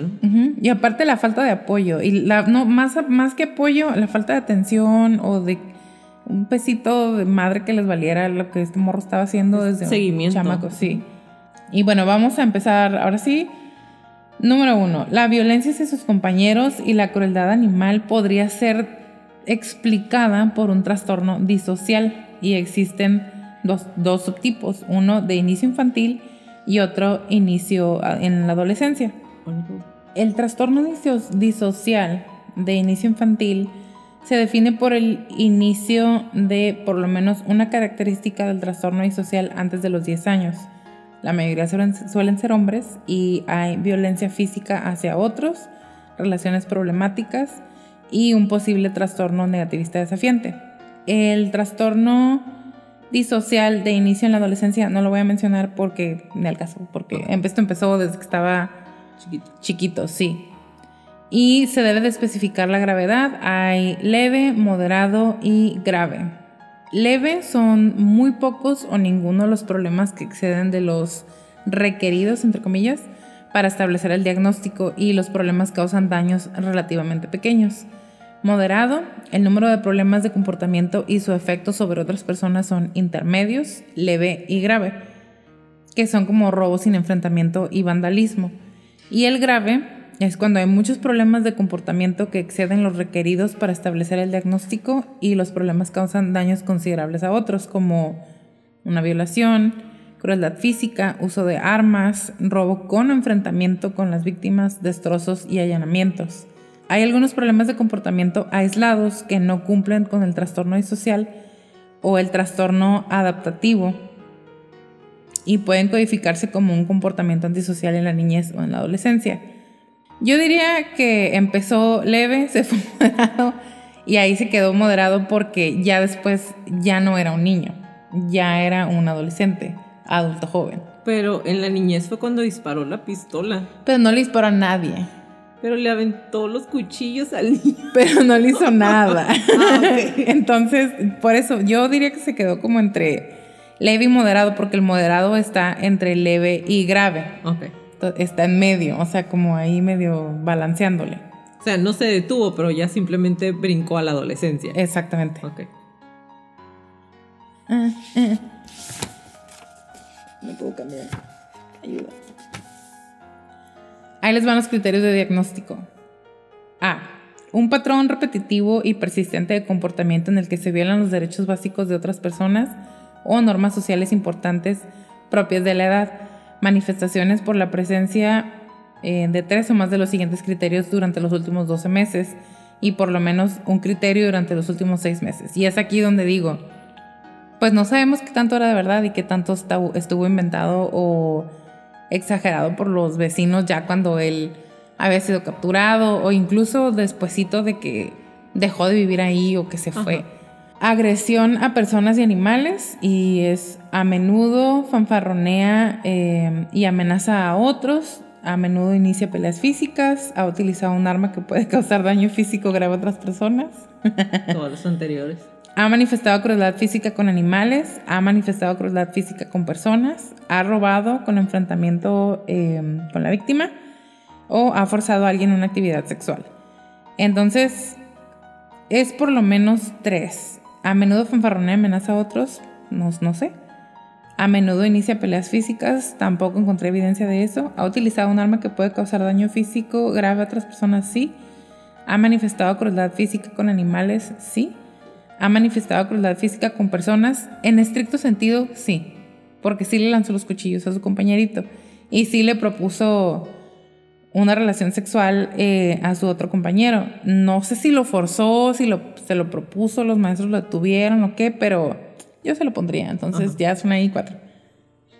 Destrucción de propiedad.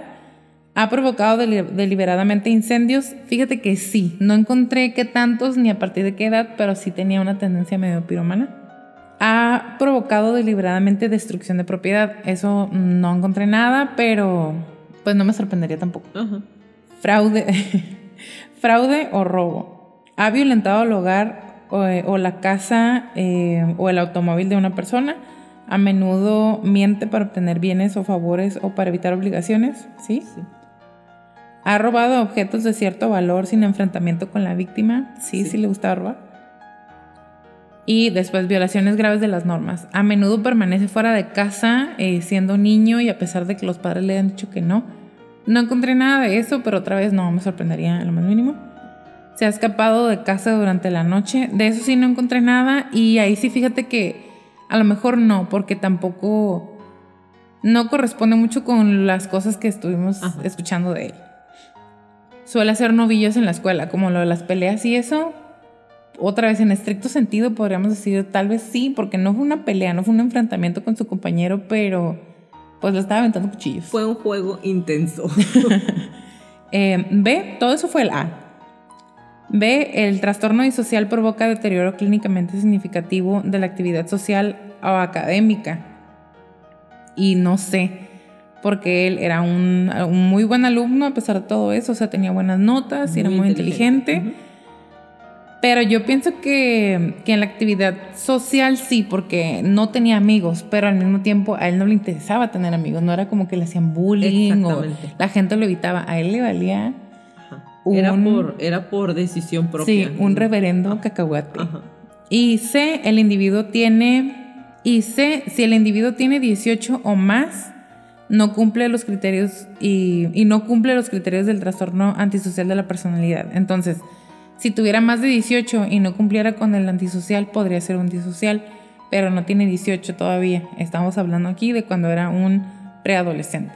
Les voy a recordar lo de la eneuresis, lo vimos con John Benet y con alguien más con Kim. Sí, con Kim.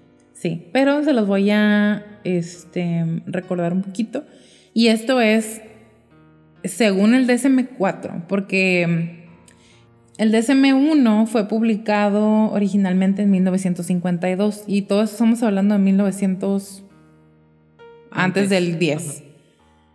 Entonces, yo nada más tengo el DSM-4, estuve, ya conseguimos el DSM-3, pero no nos ha llegado pero la mayoría de los diagnósticos que a él le dieron son nombres que ya salieron hasta el 4, porque hubo cambios bastantes, ¿no? Entre cómo se clasificaban y qué se clasificaba y cuáles eran los nombres. Ajá, fueron cambiando del, obviamente del 1 al 2, del 2 al 3, pero del 3 al 4 ya hubo un brinco como bastante considerable en los nombres y todos esos son los nombres que yo encontré en el 4, todos los que le pusieron a él, ¿no? Entonces, pues son los que les vamos a platicar.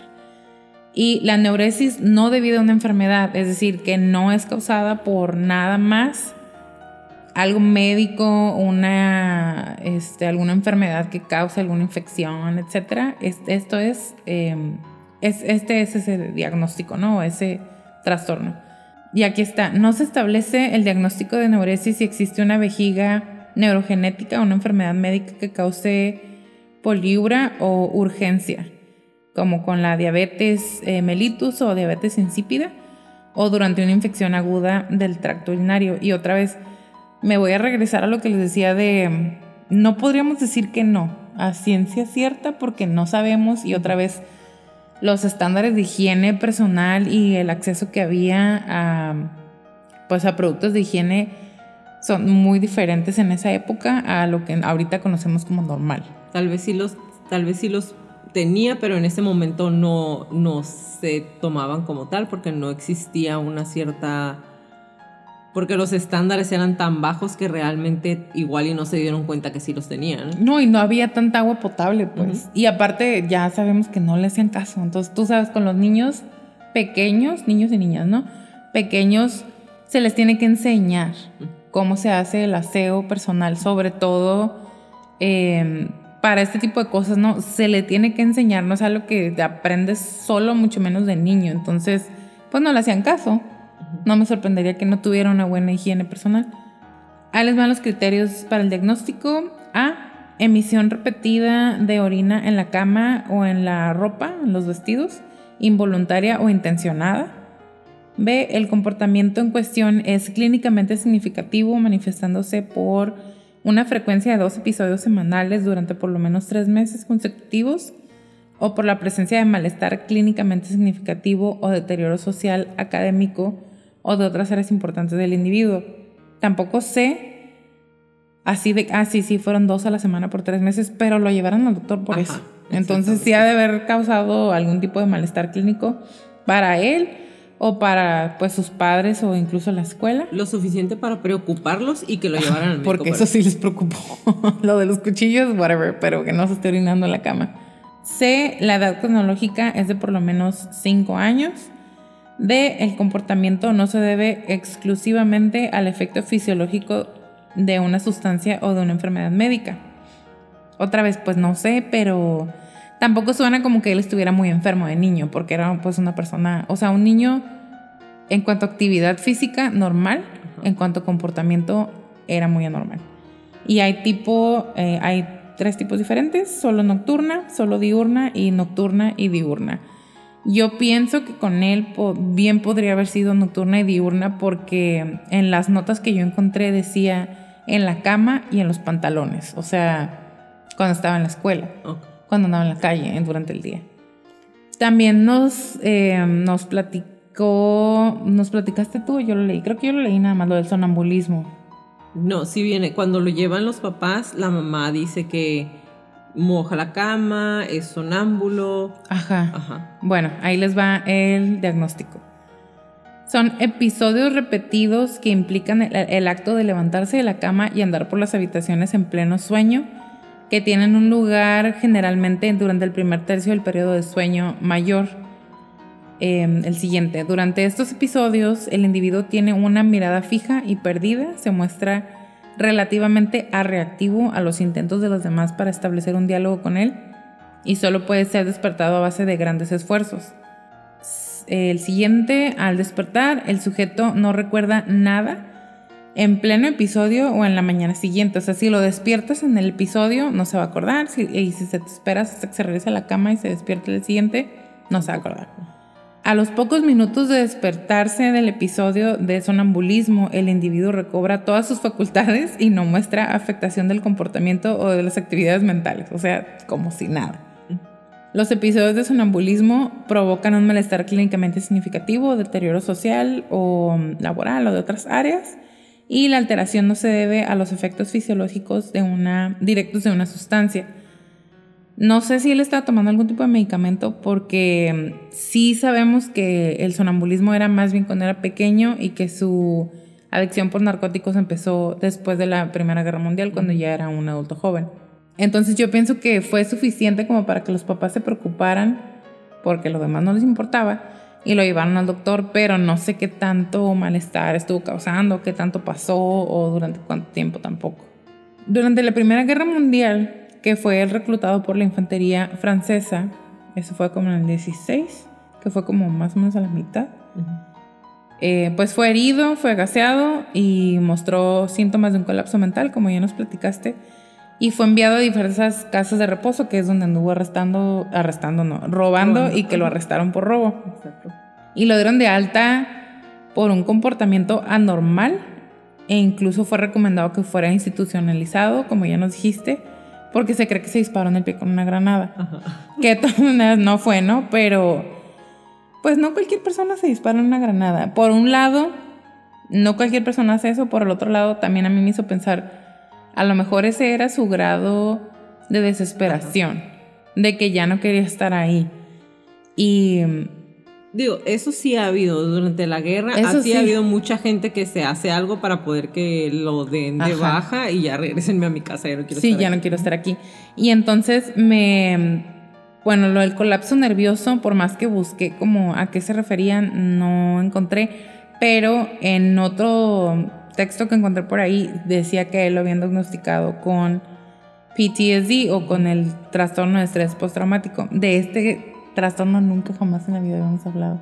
Ah, Se me hace muy interesante. Está larguísimo, pero se los voy a platicar rápidamente, nada más para que sepan de qué se trata. El trastorno por estrés postraumático está muy interesante, está otra vez muy largo. Y les voy a platicar primero un poco como de los antecedentes y los diferentes maneras que hay para hacer un buen diagnóstico y después todos los criterios. La intensidad, duración y proximidad de la exposición al acontecimiento traumático constituyen los factores más importantes que pueden determinar las probabilidades de que este trastorno se presente o no. Es decir, no cualquier tipo de acontecimiento y no, no cualquier sujeto lo va a tener. Pero pensando en que él estuvo en la Primera Guerra Mundial y que estuvo, digamos, en el front line, como de los primeros que mandan, que le tocó que lo hirieran, que le dispararan, que lo echaran gas. O sea, yo diría que sí, que sí pudo ser bastante traumático, incluso para una persona como él. Existen pruebas que demuestran que la calidad del apoyo social, los antecedentes familiares, las experiencias durante la etapa infantil, los rasgos de personalidad y los trastornos mentales preexistentes pueden influir, no pueden, influyen en la aparición del, del diagnóstico del trastorno de estrés postraumático. Y bueno, ya con los antecedentes que les estamos platicando, pues... Traía todo el kit. Pues estaba listo, o sea, nomás échele agua y ya, está la sopa. Eh, y este trastorno puede aparecer también en individuos sin ningún tipo de factor predisponente, sobre todo cuando el acontecimiento es extremadamente traumático. Entonces, supongamos que él venía limpiecito. Yo pienso que de todas maneras bien le pudo haber dado sí, claro, PTSD, pero pues ya traía bastante bagaje desde antes, desde muy niño. Y bueno, ahí les van los criterios. La persona ha estado expuesta a un acontecimiento traumático en el que han existido uno o dos o los dos. La persona ha experimentado, presenciado o le han explicado uno o más acontecimientos caracterizados por muertes, amenazas, muertes o amenazas para su integridad física o la de los demás. O la persona ha respondido con temor, desesperanza u horror intenso. Y todo esto es diferente en los niños. Y eso aplica para todo lo que les voy a platicar ahorita, pero para él pues no me voy a, no me voy a regresar a su infancia porque esto salió a partir de que él estuvo en la Primera Guerra Mundial. Y yo pienso que se pudo haber agravado durante la Segunda Guerra Mundial porque a pesar de que se regresó al ejército, pues ahorita les voy a platicar más de eso. El acontecimiento B. El acontecimiento traumático es reexperimentado persistentemente a través de una o más de las siguientes formas recuerdos del acontecimiento recurrentes o intrusivos que provocan malestar, sueños de carácter recurrente sobre el acontecimiento que, producen que produce malestar, el individuo actúa o tiene sensación de que el acontecimiento traumático está ocurriendo otra vez y puede ser una sensación de que se está reviviendo, pueden ser ilusiones, alucinaciones, episodios disociativos de flashback o puede ser cuando se van despertando o cuando están intoxicados y bueno, voy a balconear a mi mamá. Mi mamá estuvo cuando estaba chica en un terremoto muy fuerte em, y cuando la despertamos se despierta gritando siempre. Es como, ¡ah, Vietnam! Siempre que la despertamos. O sea, y a mí me da, me, da mucha risa que estoy niña porque no importa. Si la, si la tocamos, si le hablamos, si hay un ruido, si es suavecito, si le avisamos desde antes de que se duerma, te voy a despertar a tal hora no importa, la despiertas y ella se despierta casi gritando siempre. O sea, necesita despertarse así sola. como sola. Y a veces de todas maneras está como pedegas. Pobrecita mi mamá.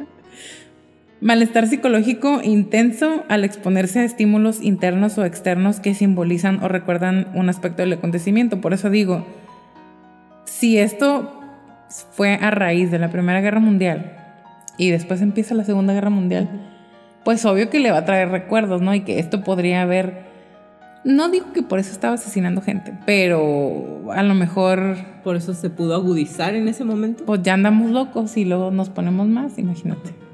Y hay respuestas fisiológicas al exponerse a estímulos tanto internos o externos que simbolizan o recuerdan el aspecto del acontecimiento, un aspecto del acontecimiento. Ese es nada más el B. C evitación persistente de estímulos asociados al trauma y embotamiento de la reactividad general del individuo.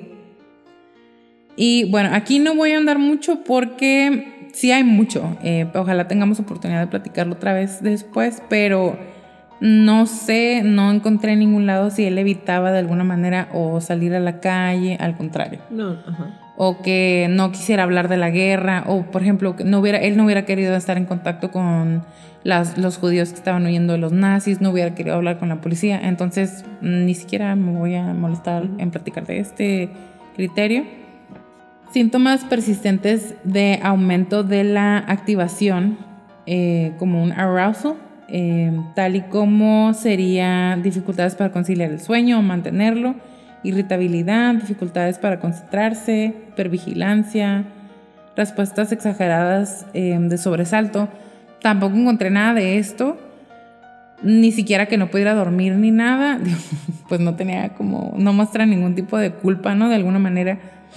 Y tampoco algún síntoma o alguna característica de no poder dormir, entonces, pues no, no sé, no sé si este sería uno de esos. Em, estas alteraciones, que son B, C y D, se prolongan más de un mes.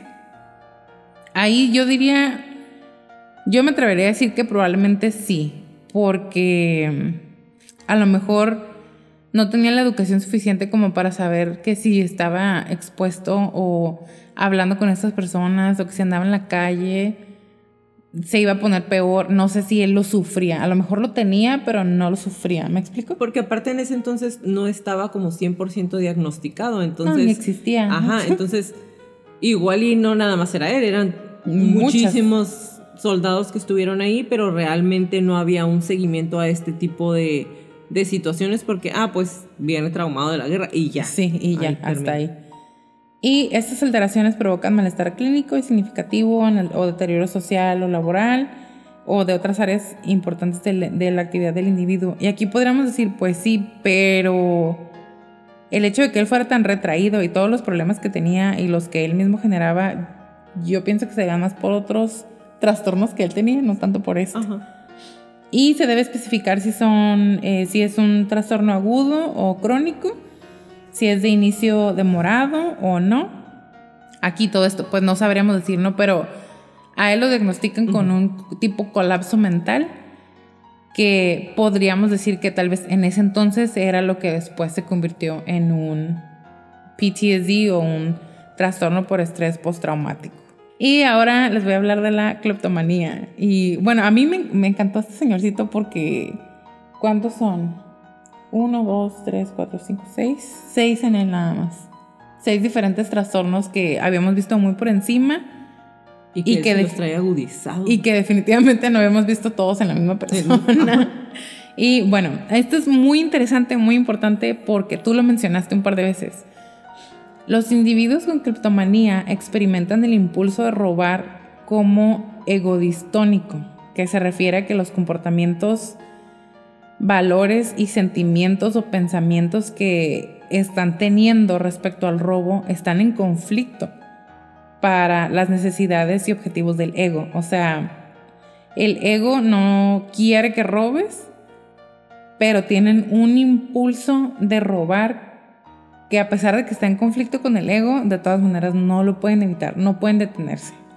O sea, son conscientes de que es un acto equivocado y sin sentido y temen ser arrestados. Y me estuve acordando mucho de mm, la serie Breaking Bad, porque mm, la hermana de Skyler, la esposa de Heisenberg o de Walter White, ella es cleptómana y se roba, o sea, entra a una tienda, está, está probando unos zapatos y se deja los tenis que traía puestos, los calcetines y se sale con los zapatos. Esa es, creo que es una de las únicas, si no es que la única vez que se ve que está robando, pero en su casa tiene muchas, muchas pendejadas por todos lados. Y después te das cuenta que tiene un problema porque el esposo le dice, ya fuiste, ya fuiste con el psicólogo y que no sé qué, y ella, no, me cambiaron la, la hora y él, no, no es cierto. Sí, sí me la cambiaron y se ya se pelean, ¿no? Total que la mona le regala una tiara de bebé a su hermana en el baby shower. Ok. Y la hermana dice, está mensa, o sea, la voy a regresar, son 500 dólares que me puedo gastar en pañales. Y va, la quiere regresar. ¿Y la arrestan? Pues la quieren arrestar porque estaba robada y porque ella y su hermana se parecen un montón. Oh my God. Y porque no había cámaras, nomás la describieron como una mujer delgada, alta, güera, y pues, ¿qué crees? Ella es delgada, alta, güera. Entonces la tienen ahí encerrada, ¿no? Y por fin ella hace un pancho porque está embarazada, se logra salir, le habla a la hermana y le dice, no te hagas güey, te robaste esta cosa. Y la hermana pues se hace la más pendeja, ¿no? Y no lo acepta. Se ve indignado. Oye, te di el regalo porque lo ibas a regresar. Sí le, sí, le dice, ¿por qué lo fuiste a regresar? No me estés cambiando la conversación, le dice esta, ¿no? Y Total que pelea de hermanas y se nota, o sea, en una plática que tienen después, le dice, pídeme disculpas y ella, no, ¿por qué me voy a disculpar? No te hagas, pídeme disculpas. Y esta empieza a llorar y le dice, es que no sé por qué lo hago, perdóname. Y le pregunta al esposo y el esposo, sí, ya sé, eh, ya estamos trabajando en eso, ya estoy yendo a terapia. No lo puede evitar. No lo puede evitar, o sea, no lo pueden evitar. Y bueno, se debe distinguir de los actos ordinarios de robo ordinario, que son, que es el robo planeado o impulsivo incluso, el cual es deliberado o motivado por la utilidad del objeto o valor económico. Hay personas que simulan síntomas para evitar ser castigados y también hemos escuchado de gente que se roba alguna estupidez en una tienda y los cachan y, ah, es que no lo puedo evitar porque estoy enfermo. Y realmente no es eso, es que pues están pretendiendo para no meterse en problemas. Pero además los criterios son poquitos. A. Dificultad recurrente para controlar los impulsos de robar objetos que, aunque no sean necesarios para uso personal o que no tengan un valor económico, pues alto o elevado, ¿no? Como el biombo de la orquesta esa que se robó. O sea, ¿él para qué lo quería? Sí, o unos zapatos. O sea, porque ella tiene para, en, otra vez mi ejemplo, ¿no? De la hermana esta. Ella tiene para pagarlos. Pues acá se roba el libro. Él tenía para. Ya era millonario, tenía para pagar el libro. Exactamente. bueno, B. Sensación de tensión creciente inmediatamente antes de cometer el robo. C. Bienestar, gratificación o liberación en el momento de cometer el robo. D no se comete para expresar cólera o venganza y no es una respuesta a una idea delirante o una alucinación. Y E, el robo no se explica por la presencia de un trastorno disocial o un episodio maníaco o un trastorno antisocial de la personalidad. Y aquí a mí se me hizo muy importante porque sí se robaba cosas sin valor y sin sentido, pero otra vez, bien pudo haber sido un plan, no sé qué tan inteligente o qué tanto se sabía de esto en ese entonces, pudo haber sido un plan para, en caso de que lo cacharan, decir que era cleptómano, porque cuando visitaba a su hermano o cuando su hermano lo visitaba a él, el hermano le revisaba los bolsillos, como nos dijiste, para a ver qué traes, te voy a, te voy a pasar a báscula. Porque agarraba todo, desde esferitas o figurillas, una pluma, una hoja, las llaves. Un souvenir siempre. Sí, ajá, exactamente. Y otra vez mi ejemplo este la chava esa del programa tiene cosas a lo idiota, o sea, cosas que no necesita. Y lo he visto con, o sea, en otras películas y así.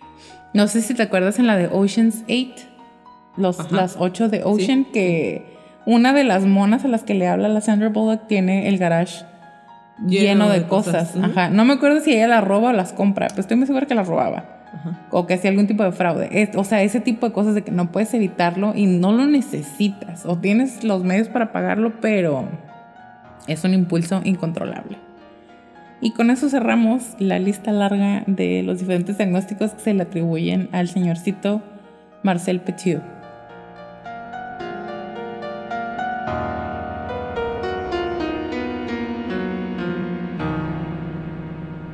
Al final de las tres semanas de un juicio que había pasado por periodos de gran tensión, el jurado declaró a Marcel Petiot culpable de, las de 24 de las 27 acusaciones de asesinato que figuraban en el acta del procesamiento. El 26 de mayo de 1946, el doctor Satán fue sacado de su celda en la prisión de Santé y colocado bajo la temible estructura de la guillotina. Cuando se le negó el permiso para hacer sus necesidades, Petiot replicó con la típica despreocupación que había vivido todo el tiempo. Sus últimas palabras en ese momento fueron, bueno, cuando emprendes un viaje, te llevas contigo todo tu equipaje. Antes de que cayera la guillotina, Petiot dijo, Señores, les pido que no vean, esto no va a ser nada bonito. Acto seguido, sonrió mientras era decapitado.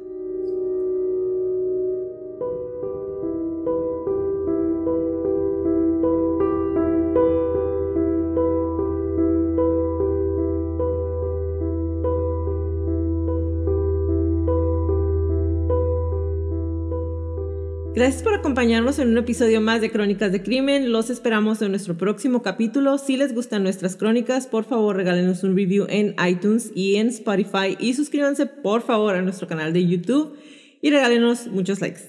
Y recuerden, si tienen alguna crónica que quieren que pase a la lista de nuestras próximas temporadas, mándenos un correo a info.crónicasdecrimen.mx. Como le repetimos en todas las crónicas, créanle a su instinto siempre. Si algo no se siente bien, si algo me dice que salga corriendo, vete. Es mejor parecer paranoico y estar a salvo que quedarte y poner en peligro tu vida. Ahora sí, bye Leti. Bye Jackie, bye Crónicos.